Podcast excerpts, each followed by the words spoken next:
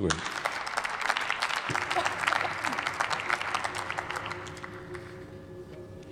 Sehr geehrter Herr Präsident, meine Damen und Herren! Äh, es fällt mir schwer, nach diesen beiden wunderbaren Reden von den Kollegen Drossmann und Rachel äh, die Argumente zu wiederholen, weil das kann man so stehen lassen und wird von mir vollständig unterschrieben. Meinen herzlichen Dank dafür.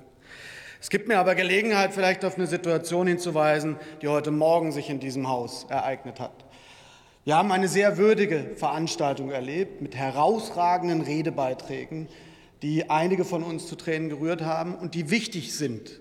Nicht vergessen, nicht vergeben, daran erinnern ist und bleibt wichtig. Verfolgung löst Schrecken aus.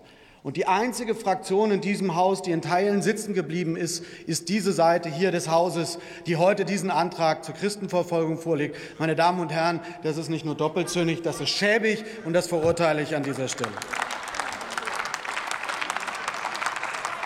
Zum Antrag noch mal deutlich gesagt, meine Damen und Herren, Christinnenverfolgung ist ein Thema, es ist eben genannt worden, der wir uns aber vor allen Dingen mit sachlichen Argumenten und nicht mit einseitigen Zahlen und übertriebenen Zahlen widmen sollten.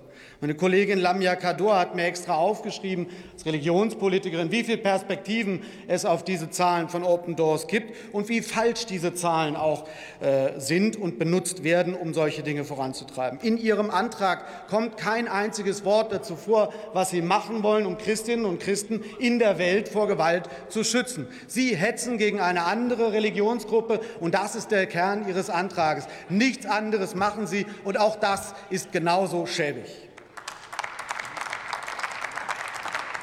Mein Kollege Max Luss, für den ich heute hier stellvertretend die Rede halten darf, er ist gerade beim Europarat in Straßburg, wo ebenfalls wichtige Entscheidungen getroffen werden, war letztes Jahr zusammen mit dem Kollegen Kassim Tayyar Saleh in der Region Kurdistan-Irak. Er beschäftigt sich mit den Fragen, die dort auch Verfolgung sind und bedeuten. Und es ist wichtig, dass wir im Austausch sind mit den einzelnen Gruppen und überlegen, wie wir den Schutz dieser Menschen herstellen. Denn Menschenrechte, meine Damen und Herren, gelten universell. Und unsere Idee davon ist, dass wir den Menschen helfen und nicht einzelnen Gruppen alleine. Und lassen Sie mich einen letzten Punkt noch machen, weil Sie das vorhin genannt haben in Ihrer Rede, Herr Braun arabischer Frühling und die Taten von Extremisten gleichzusetzen, ist gleichfalls schäbig.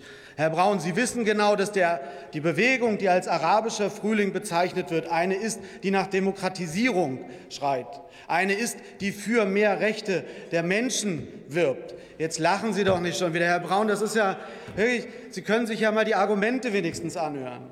Ja dass diese, dieser arabische Frühling von Ihnen gleichgesetzt wird mit dem kompletten Gegenteil, mit dem islamischen Staat. Entschuldigung, das ist gleichfalls schäbig und nicht zulässig. Und deswegen lehnen wir den Antrag ab. Vielen Dank. Vielen Dank, Herr Kollege. Als nächste Redner hat das Wort die Kollegin Gökay Akbulut, Fraktion Die Linke.